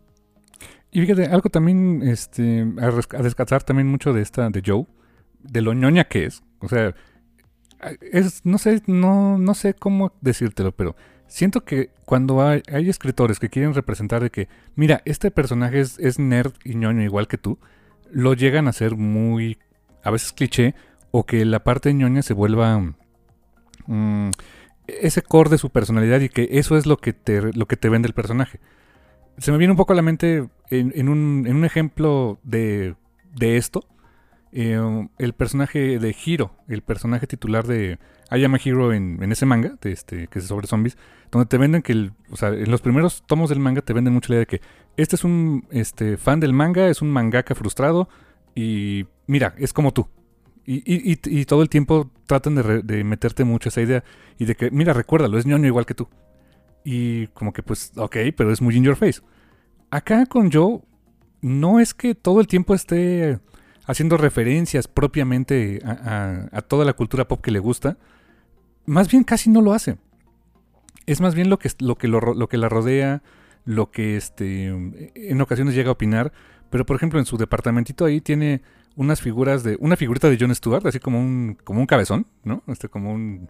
No un Funko, sino como un, un, cabezoncito. Y tiene una figura, algo que parece Sailor Moon, algo que parece una. Un, no sé, un Gundam o algo por el estilo. Y ahí está, o sea, eh, son cositas o elementos que, que te, te venden la idea de que, pues es, es una. Es una mujer que le gusta mucho este, la cultura pop, lo, lo ñoño, lo nerdo, etcétera, pero no es lo que define al 100% su personalidad. Eso es algo que me gustó mucho de esa caracterización que le dio yo esta N.K. James, la verdad, carnal. Porque lo, que la define lo vimos incluso en los primeros números, o sea, el, que cuando cuenta su backstory, ¿no? De que era soldado, después policía, después de que dijo, no, al demonio con todo esto, vemos que en realidad lo que la define es esa, e, e, ese deseo de, de hacer el bien, pero que sabe que todo lo que, absolutamente todo el, sistema que hay en el mundo, pues previene que alguien haga las cosas bien, ¿no? Es esa frustración, es esa, es esa, fuerza de voluntad, pero proveniente de frustración, proveniente de, eh, de, pues de, un montón más de emociones que no, que no eh, relacionas con los Green Lanterns, lo que le da, lo que le da poder, incluso a su anillo. E, e, es, eso un poquito, o sea, por eso siento que literalmente toda su, su nerdería está como que alrededor de ella. es un bonito ahí, este, guiño, guiño, nada más que pone Jamal Campbell y N.K. Jameson. Eh, e, en, las páginas cuando sale ahí, cuando vemos como que los momentos más tranquilos de yo. Em, pero pues sí, no, lo, lo realmente lo mencionan poco. O sea, lo mencionan los personajes, poquito, pero, pero lo vemos constantemente. Es, un bonito ejemplo del show don't tell. Ándale, exacto. E incluso en sus construcciones, cuando de repente ya entra más en modos de batalla, se hace como mechas, se hace este mechas muy elaborados, ¿no? Se ven como Gundams o cosas por el estilo. Basado, pues obviamente en su imaginación, en lo que, que es, es mucho como funcionan los, los linternas verdes, ¿no? igual me recuerda en ese sentido un poco a este, a este Kyle Rayner, que Kyle Rayner pues era también, era diseñador. Eh, entonces, su mente de diseñador mucho más creativa, mucho más, eh, um, este, más imaginación, etcétera, se reflejaba en sus constructos. Igual que con ella. Pero, eh, pero sus constructos son todavía más, mm, como más basados en, en, cosas de la cultura pop porque es lo que le encanta, ¿no? Sí, sí, exactamente. Es, un muy buen punto por ahí. Y lo que no me has mencionado es de, oye, ¿qué hace el anillo distinto? El anillo se recarga solito. No hay batería. No hay batería. Es, lo dejas descansar y se va recargando. Pero no es tan poderoso como otros anillos. Pero no tiene la. Pero vaya, no tiene el, tremendo problema de que tienes que andar cargando tu, tu este, linterno a todos lados, ¿no? Exacto, y ese es un es a la vez una ventaja y un handicap, ¿no? Porque la sí se recarga solito, pero no es como que lo dejo de usar un, ratito y como si fuera cargador del celular en media hora ya quedó. No, tarda varios días en volverse a cargar al 100, ¿no? Sí, y, y, esto, cuando sabes que cuando lo, cuando mencionaron ese punto dije, ok, ya sé por dónde va a ir, por lo menos un par de, de momentos esos en la historia, es cuando mm, ya casi no tiene batería esta cosa. Sí, por supuesto, que es un bonito elemento que no sé ahorita cómo están los Green Lanterns, hace, tiene años que no leo. Ah, ah, fuera de Far Sector tiene años que no leo nada de los Green Lanterns. Eh, pero por un buen rato no lo utilizaban mucho, de repente, ay, es cierto, le podemos poner este handicap a toda esta bola de burros. Entonces, ok, ahí le ponían ahí su, su handicap. Eh, así que no sé, me, me gustó esa parte. ¿eh? O sea, Y hasta, el sigue teniendo la bronca de que se descarga, pero no, pero sí, pero no. Y hasta el diseño del anillo es diferente. O sea, no es el clásico anillo de linterna verde. Tiene como este, ciertos elementos de diseño que lo hacen distinto. Sí, sí, sí, sí, es, mm, es más garigoleado. Ahí está chistosito el condenado anillo. Sí, exacto. si hubiera habido anillos de plástico junto con este TPB, yo hubiera estado feliz, la verdad. Tú y tus anillos de plástico, de veras. Tengo todos. hasta la legión de superhéroes, que no me gusta, pero bueno. Sí, exacto. ¿Por qué tienes esos? Ah, ok, como quieras. Llegué a comprar un cómic de la legión de superhéroes nomás porque traía el anillito. O sea, traía un centavo más de plástico y bueno, ¿no? Y ahí vas, y ahí vas. Y ahí voy. O sea, lástima que de este no hubo, pero sí me hubiera gustado para completar la colección. Eh, supongo. Sí. Es- Me los pongo así como imagen de ese de Hal Jordan loco con los anillos, así, así me ves con mis anillitos. Sí, pero todos al mismo tiempo, ¿no? Ajá, exacto. Ah, bueno. Eh, um, ot- otra cosa también que, que no sé si te diste cuenta, a mí, me gustó mucho ese, ese recurso porque me sacó de onda. Eh, um, son 12 números y cada número par, o sea, los números nones no tienen esto, pero los números pares sí lo tienen. Y empecé a notar ese, ese patrón como hasta el número 4. Hay un recap. O sea, la verdad, creo que eso fue. eh, Como esto salió serializado, se fueron números este, mensuales, o tan mensuales como se pudo.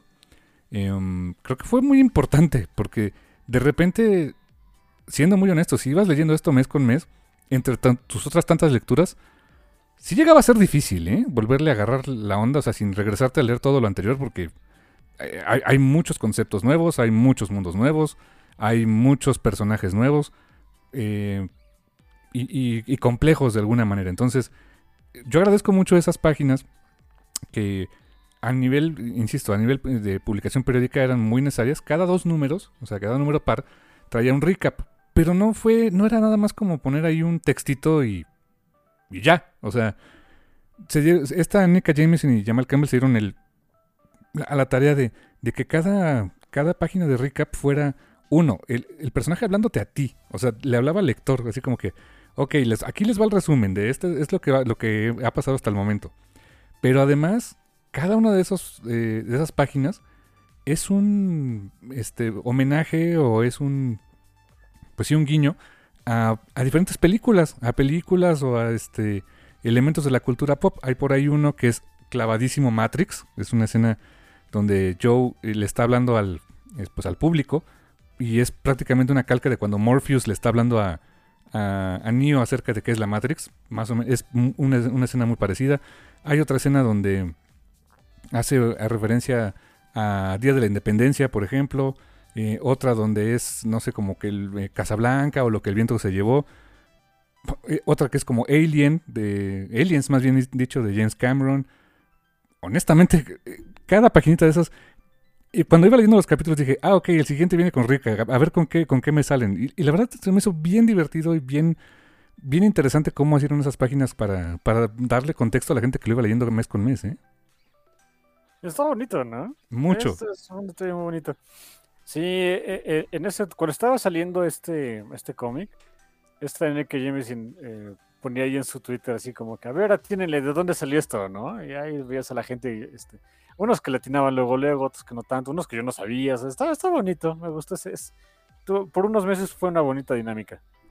Al grado de que cuando llega el último número, el 12, ah, sí extrañé eso, porque incluso hasta hay un, empieza el, número 12 y dice, eh, bueno, en este momento ya saben lo que está pasando, hay mucha guerra, no necesitan el recap. Y yo, sí, sí lo necesito, mándamelo, ¿no?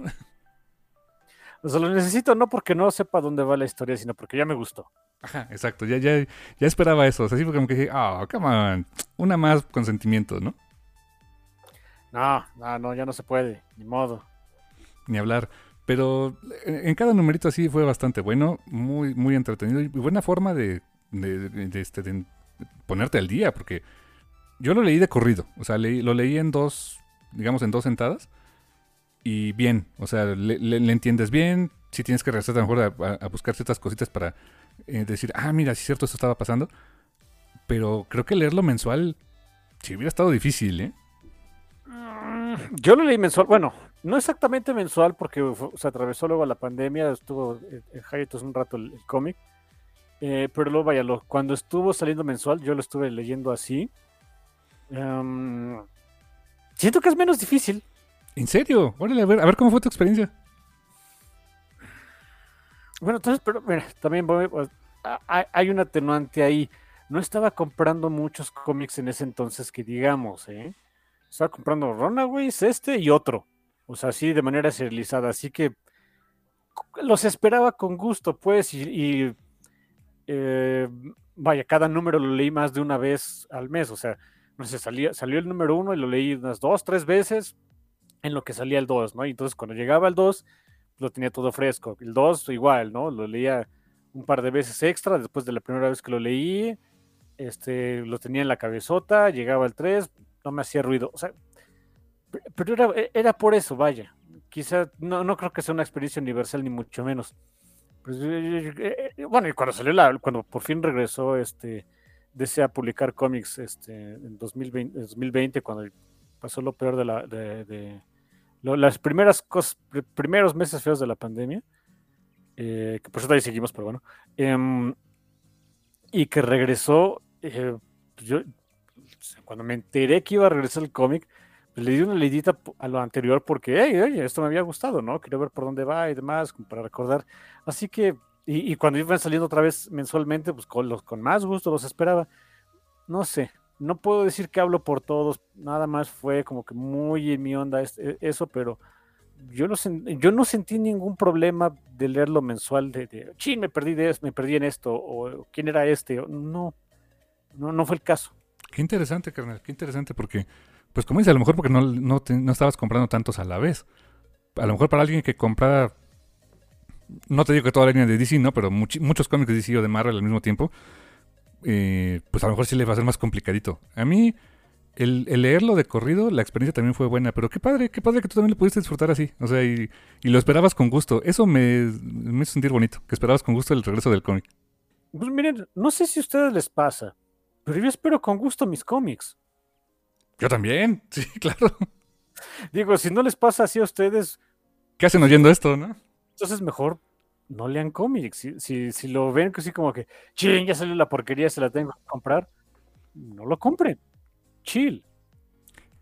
Pequeño paréntesis, fíjate que acabas de dar un comentario que dije, mm, me, me, recordó algo que leí ayer de un, pues en, en varios, yo estoy, participo en diferentes grupos de, Facebook de compra y venta de cómics, de lectura de cómics, o sea, pues de, todo un poco, para más o menos estar pues enterado de qué opina la gente y así, ¿no?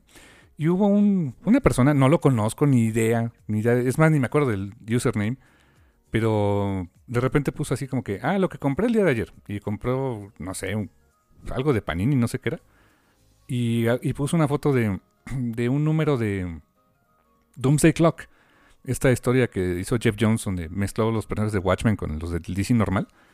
Y dice, compré este, este que me, gustó mucho, que no sé qué. Y esta cosa que pues está bien fea, pero no me gusta tener huecos en mis colecciones. Y así, mm, pues muy tu bronca, hijo, pero lo que acabas de decir, como que, pues, ¿para qué si no te gusta? O sea, es mi recomendación. Si no les gusta, pues, ¿para qué lo compran, no? bueno, hay, muchas cosas que hacemos en la vida en general que no nos gustan y que tenemos que hacer, ni modo. Pero de las cosas que no son forzosas, que tenemos que hacer y que no nos gustan, pues incluso mi terapeuta lo dice, pues no lo hagas. ¿Para qué lo haces, no? ¿Para qué te metes? ¿Qué lo haces? Ya, pues sí, ¿verdad? Tiene sentido, o sea, igual, además, pues los cómics cuestan, o sea, si pueden mejor gastarse esos 70, 80 pesos, ya no sé, no me acuerdo bien cuántos, están así en sueltos, en Fantástico, por ejemplo. Mejor cómprate otro, otro que sí te guste o, un TPB que sí te guste, pero... Pues no, ahórratelo, pues no sé, o sea, pasa nada, ¿no? Chill. ¿Eh? No, vas a perder ñoño crees, ¿no? Por no tenerlo completo, ¿no? Bueno, chill, de veras. Exacto. Pero sí, qué interesante experiencia, que, que también te tocó leerlo mes con mes. Yo al contrario, lo leí de una, de una, de un par de sentadas. Y bien, bien, la verdad también la experiencia. Em, ¿Qué otra cosa también de, Joe? Eh, fíjate que algo que no, no sé si fue intencional o no, pero algo que no había visto que le pasara a ningún Green Lantern cuando usa su anillo y que pasa de ropas de civil a ropas de Green Lantern, es que le cambia el peinado. este, ningún Lantern le pasa eso. O sea, bueno, a Jon Stewart menos no tiene pelo, ¿no? Pero este... pero, por ejemplo, algo bien padre es esto. O sea, no sé si es parte de... obvio no tiene identidad secreta. Todo mundo en la City Enduring sabe quién es. Todo mundo la conoce. Es la cosa rara, la cosa, la anomalía, ¿no? Pero lejos de tener una identidad secreta es como tener su... Así me veo de Green Lantern y cuando no... Cuando, cuando, cuando es de Green Lantern tiene un peinado así alto, eh, que yo creo que un peinado así en la vida real te tardarías horas en hacértelo. y cuando no, está como con sus, este, dreadlocks, normalitos o pelo suelto. No sé, eh, ese detallito se me hizo bien único de, ella. No veo ningún Green Lantern que le pase eso. Y estoy seguro que fue intencional. 100%. Sí, ¿verdad? Sí. Sí, claro. Hay todo un asunto ahí en, en, general en todos los medios, o sea, vaya, en, cuestiones de cómic, de ilustración sobre todo y demás, acerca del cabello este, de las personas negras, que pues, la verdad que muchas veces no sabes dibujar el cabello de alguien negro. Tienes que aprender, o sea, no es no son tus pelos que, no, los que estás acostumbrado normalmente. No, no, no, es, distinto. Hay gente, ah, no me acuerdo el nombre del artista que tiene sus... Te los regala incluso tus brushes para, para en, en, Clip Studio Paint, me parece, para que hagas tu... Este, para que tus personajes este, negros tengan cabello realista, ¿no? Si dices, ah, ok. Eh, hay todo un asunto ahí cultural muy canijo, así que sí, 100% del cabello de Joe fue, fue diseñado con esa intención. ¿eh? Y, que, y que honestamente a nivel de diseño gráfico le da una imagen única. O sea, la pones al lado de, de cualquier otro personaje dentro de la City Enduring, o si lo pones al lado de cualquier otro linterna verde o de un personaje de DC Comics, dices, ok, esta es la silueta de Joe. Dices, perfecto la ubicas, o sea, está perfectamente diseñada para eso, ¿no? Sí, hasta sus lentes, sí, bueno, su, como lentes, visor, no sé cómo llamarle, son muy, este, pues muy de ella, sí, es, es, un gran diseño de personajes, lo, lo, lo, cachas a la primera y de ahí en adelante no se te olvida. Exactamente, sus lentes, visor o lo que sea me gustan mucho y, y como son parte del constructo de, lo, de su traje de linterna, estoy segurísimo que ella dijo, ok, mundo futurista, ah, me voy a poner esto, ¿no? Así, porque no, así es como debes de ser, sino que chiste. Sí, me tengo que ver bien extra, ¿no? sí, de hecho sí. Em, en el TPB, por cierto, vienen en las. ¿Perdón? En el TPB, nada más, por cierto, vienen unas páginas de diseños de personaje y conceptos de Jamal Campbell. Ah, pasó por muchas iteraciones el traje, ¿eh? Muchas. Ah, nunca, las he visto, pero me imagino que sí. Hay unas donde, eh, bueno, de entrada, eh, ves que tiene como una especie como de chaqueta cruzada, ¿no? Que es lo que distingue su look. Y un cinturón que no es simétrico, sino que le, recorre de un lado de la cintura a la cadera. Eh, ese es el look con el que se quedó. Eh, pero hubo como tres variantes del verde, o sea, del tono de verde incluso. Era un verde más... Este es un verde muy Green Lantern, ¿no? Muy, este... Pues no sé qué tono de verde será, pero es más oscurito. Y en algún momento jugaron con la idea de hacerle un verde más, verde más chillón, un verde más oscuro. Y dentro de esas había unas variaciones donde traía. En una de esas traía capita. Ah, ok. Y, capita cruzada, o sea, como. Como capita de. ¿Qué te diré? Como de Maximiliano de Habsburgo, una cosa así.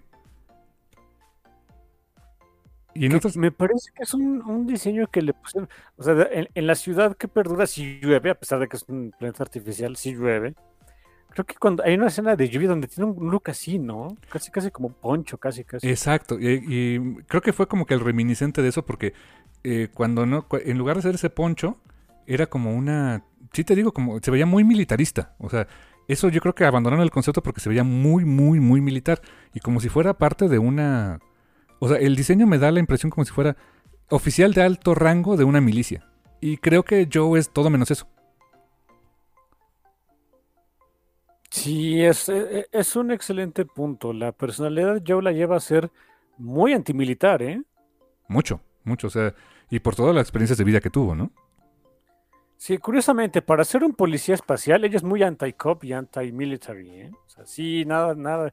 Muy al estilo de N.K. Jemisin, por cierto. ¿eh? Sí. Hubo otros diseños donde tenía como. Como si fuera eh, eh, lo que es la chaqueta cruzada, pero sí como si fuera larga y tenía como más vuelito. Ese me gustaba, pero creo que viéndolo bien hubiera sido un dolor de cabeza estarlo dibujando, ¿eh? O sea, porque tenía como si fuera un saco a media pierna y, o sea, era mucho más garigoleado, más adornado. Y dije, mm, sí, yo creo que de haber dicho llamarles, no, mejor este, no. no elijan este, por favor.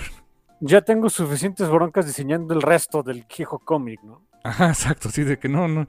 Y de los que Topi, por ahí vi una, venían unos diseños donde, ves que son como más humanitos, ¿no? O sea, bueno, o parecen más humanitos. Eh, hay unos que eran más Groot, tenían vainas y cosas así, ¿eh? Hmm.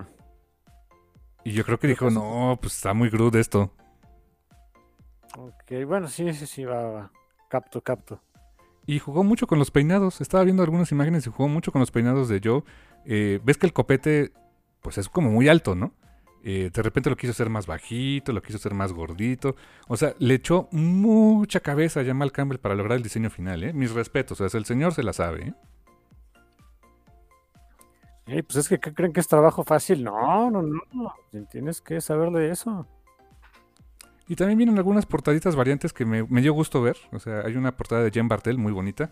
Y de repente me topé. Ah, una de Mirka Andolfo. Ah, qué buena anda. Fue de la portada del número 11. Sí, anduvo por todos lados. ¿eh? Hubo portadas muy padres al respecto. Sí, la verdad, muy, muy, muy, muy padres. Me gustaron bastante. Eh, pues no sé, carnal, ¿qué más podemos, qué más quisieras comentar de, de Far Sector. dónde, ¿Por dónde se desarrolla la historia? ¿Por dónde acaba? Eh, hay toda una bronca ahí acerca de...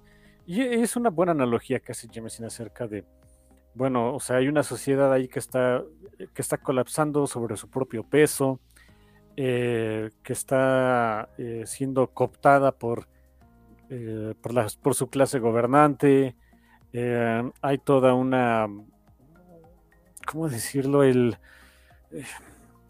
con una, complaciente eh, del resto de la sociedad civil de cómo está, hay elementos que, eh, buscan el cambio, hay, toda una, hay todo un plot muy interesante de, una facción dentro de la ciudad que perdura, eh, de, gente que quiere deshacerse del... no me acuerdo, bueno, la droguita hasta que se metían para, para inhibir sus emociones, quieren deshacerse de ella. Eh, está, muy interesante, está too close to home para cualquier sociedad actual en, este planeta, que es parte de la idea de, la ficción, ¿no? O sea, es, vernos a nosotros mismos a través de otros espejos. Está, está muy padre, está muy bien.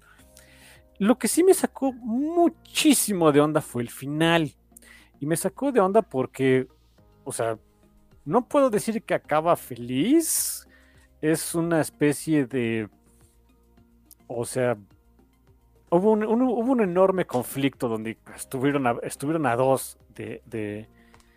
Eh, cuando el poder se hace, eh, el, único eh, objetivo del poder es hacerse de más poder, pues el, el objetivo original de tener ese poder se valgarete, en otras palabras, es gobernar, ¿no? Así que estuvieron a, estuvieron a dos las propias personas de la ciudad que perdura de destruirse a sí mismas, pues por pues honestamente, porque ya el poder si, si, querían continuar, el poder tenía que cambiar de manos y eso no lo iban a, el, mismo poder no lo iba a permitir, ¿no? Está, está muy padre, está muy interesante, pero al final no termina. Yo, yo, o sea, conociendo lo que hace Nekami Jameson, yo pensé que iba a ser o una de dos, o una tragedia acá super canija, o un final super cínico. No fue ninguno de los dos. Tiene un poco de cinismo el final, por supuesto, porque eh, logran salir de la crisis inmediata y yo se queda con la idea de, bueno, ok, pude hacer algo, salvé quién sabe cuántas vidas, no sé si es suficiente, ¿no? O sea, todavía, incluso al final del cómic dice, todavía tengo otros seis meses para averiguarlo. Em, es, se me hizo muy raro que, o, no sé si ha sido mandato editorial, no tengo idea. Yo, no era, no era el final que esperaba, un final que te dejara con la idea de, o sea, salimos de esta, las cosas no están bien, pero todavía hay chance de, hacer las cosas bien para después. No me lo esperaba, sí, ¿eh? Yo, yo, desde el número como que 10, tal vez 9, yo sí estaba esperando de a ver a qué horas cae el guamazo. Y nunca cayó. Sí, se, sentía que iba a haber un ramalazo bien feo porque todo se estaba yendo muy, muy rápido al, caño, ¿eh? O sea, toda la sociedad estaba mal. Hay un momento en el que se convoca elección, bueno, una votación para ciertas cosas y de esa votación no se lleva a cabo porque hay una llega un conflicto intergaláctico y hay bronca. No veías para dónde. O sea, de veras no veías para dónde se podía resolver esto. Y se resuelve. No tan bien como quisieras, pero o, ver haciendo se resuelve donde no todos terminaran muertos. Ajá, exacto. Sí se, sí se ve, sí se ve. Yo me imaginaba, dije, ok, van a tener que cambiar de planeta, o no sé. O sea, no sé, se, se, veía, se veía muy, muy bleak, muy feo el asunto. Eh, no acaba tan mal, pero también, como dices, no... No, no es cínico. Es así super final feliz, ¿eh? O sea, no, no, para nada. No, no, no podía hacerlo. Pero no acaba mal. Es lo que me sorprendió. En espíritu, ¿sabes a qué me, final me recuerda un poco? Aunque, eh, aunque este tiene un tono más cínico, si quieres. ¿Te acuerdas de Demolition Man? Sí, bueno, ese no es, exactamente un tono cínico, ese es más bien como eh, sarcástico y más, este, más en broma, pero bueno, ok, sí, I get it, va. ¿Te acuerdas que decían, o sea, y ahora aquí qué hacemos, no? O sea, ya, ya, ya resolvimos este conflicto, pero, ah, pues tú te tienes que limpiar más y tú tienes que ensuciar más y a ver qué hay en el medio, ¿no? Creo que esta joke se queda un poquito en ese de, bueno, ¿qué más me queda por hacer? Pues a ver, qué sigue, ¿no? Sí. Sí, pues sí. Ok, ok, va. Un poquito en ese tenor, pero sí. Eh, que por cierto, hay una continuación. Que, eh, hay una, aquí una, una, pequeña aclaración, y eso es este, algo que este, Jameson sí lo dijo. Um, e, esta, yo no sé, si, ya leyeron Far Sector y lo sienten incompletos porque está incompleto. Eh, a NK no le fue tan bien con DC. Mm. Y fue muy vocal al respecto. Y muchos dicen, oye, ¿eso no es quemar tu carrera? Sí, por supuesto, con DC. Aquí, NK Jemisin, ¿qué más? ¿Qué, te importa cuando eres una escritora exitosa en todo lo demás? ¿no? Así que, eh, ok. Pero sí, eh, tengo, o sea, lo que entendemos es que le hubiera encantado seguir con la historia, pero no estuvo muy a gusto con el proceso que se llevó a cabo en DC, hubo cosas que no le gustaron. Lo dijo en todas sus voces, dijo, ya de aquí, ya de aquí no soy, a la goma.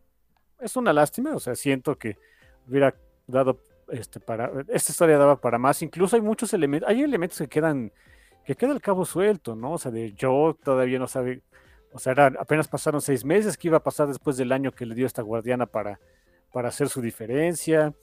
Este, eh, a ver si podíamos saber un poquito más del anillo o de la guardiana loca esta, quién sabe. Cosas que, no, que ya no se exploraron. Y pues sí, es porque, pues, hey, aquí acaba la historia y ahí está el personaje, hagan de su vida en papalote y yo ya me largo. Es básicamente lo que hizo NK Jemisin. Y este, está bien. Eh, yo no tomo a mal cuando un creativo toma esa decisión, sobre todo porque pues, o sea, los cómics, hay, buen dinero en las, o sea, dentro de lo que cabe, ¿no? Hay buen dinero en las compañías cuando hacen cómics y ese dinero no, no se ve reflejado en, la gente que hace el cómic, en los dibujantes, escritores, letristas, de repente no se ve nada reflejado ahí y cuando, y cuando llega un autor como N.K. Jameson que tiene todas las de...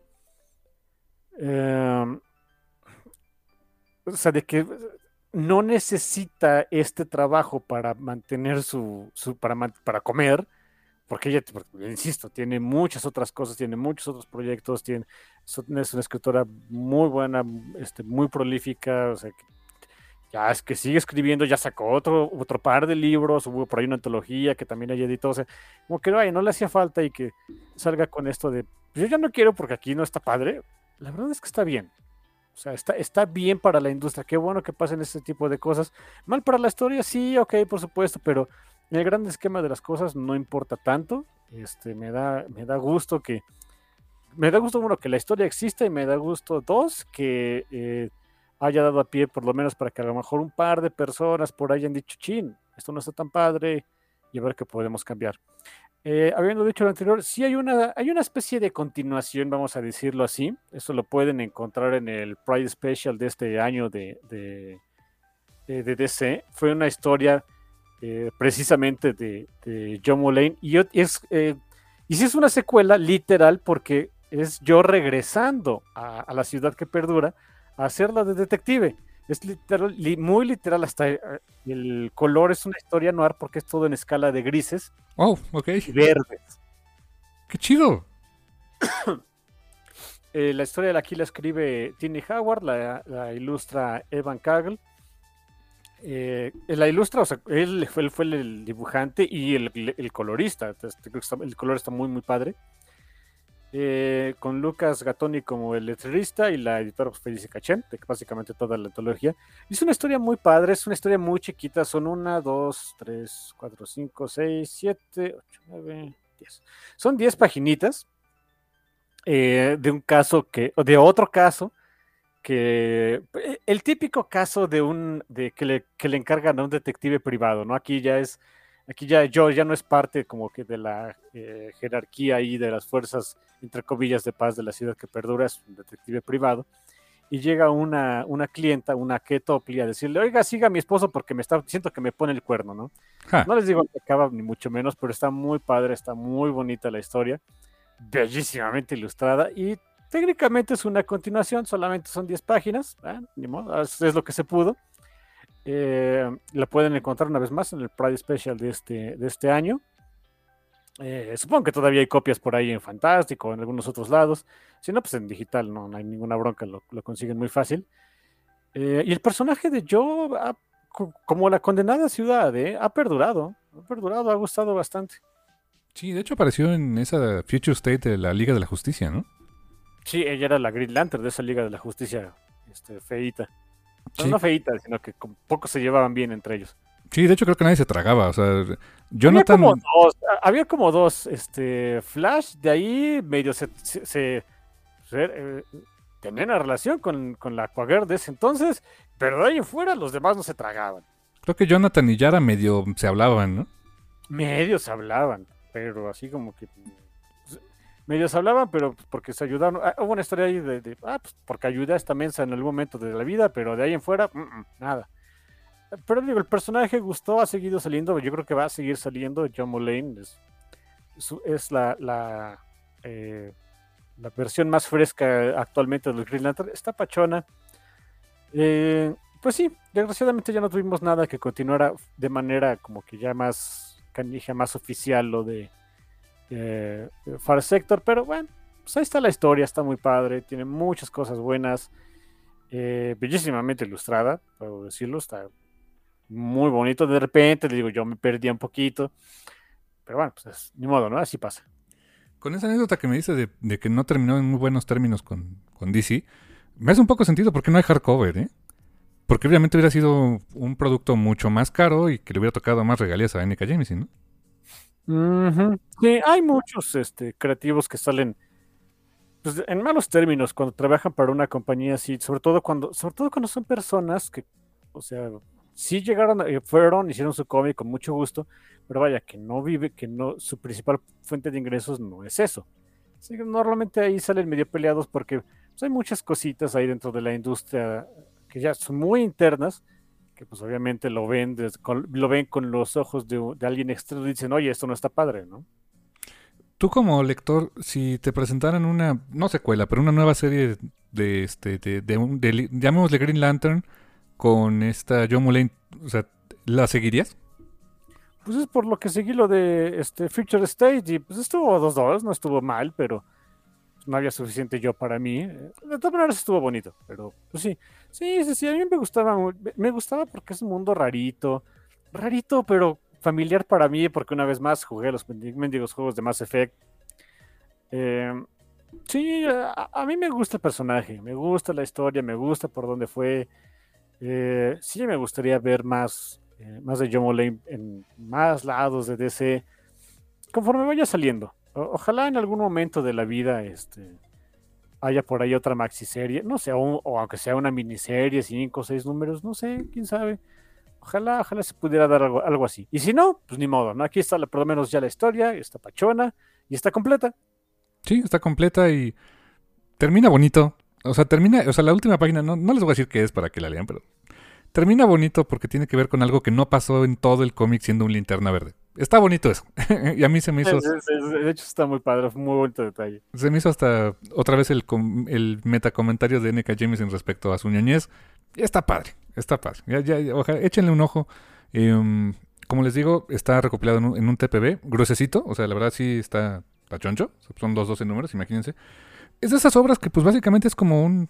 O sea, de la extensión de un Watchmen, de un este, no sé, eh, em, ¿qué será? Mr. Miracle, etcétera. O sea, son 12 números, es una serie, es una serie grande, una maxiserie, eh, pero es un TPB bastante, eh, está más económico que un hardcover, evidentemente.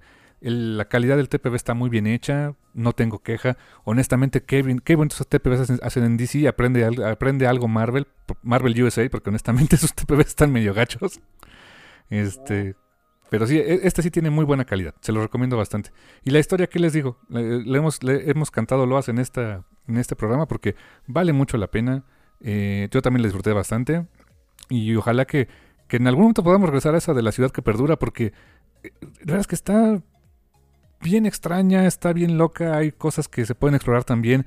Y está, como dices, tan alejado de, o sea, como está literal, es el sector más alejado, puedes hacer mil cosas locas y sigue siendo DC Comics para que no te sientas tan perdido, ¿no? Sí, digo, la prueba de conceptos se me hizo en el Pride Special de este año, que es regresamos a la ciudad que perdura, donde, o sea, e incluso yo lo dice, o sea, cuando inicia e, esa historia de, o sea, eh, regresé aquí a la ciudad que perdura, la gente este, ya no está, ya no está todo el tiempo eh, con, los, con las emociones reprimidas, este, así que pues es un nuevo mundo loquito y raro y pues, está canijo, ¿no? Así que ahí está la prueba de concepto. Hay muchas cosas que se pueden hacer todavía con ese setting. Sería muy padre que, se pudiera continuar. Ojalá algún día. Exactamente, canal. Y pues bueno, pues así llegamos al final de este review de Far Sector de N.K. Jameson, Jamal Campbell. Y pues no queda más que decirles que gracias. Totales. Y hasta la próxima. Y si hay una, este Pitufo Azul que les ofrezca un, anillo loco y un año para hacer este, la diferencia, piénselo dos veces. Sí. si bien Pitufo Azul les haga aguas, bye.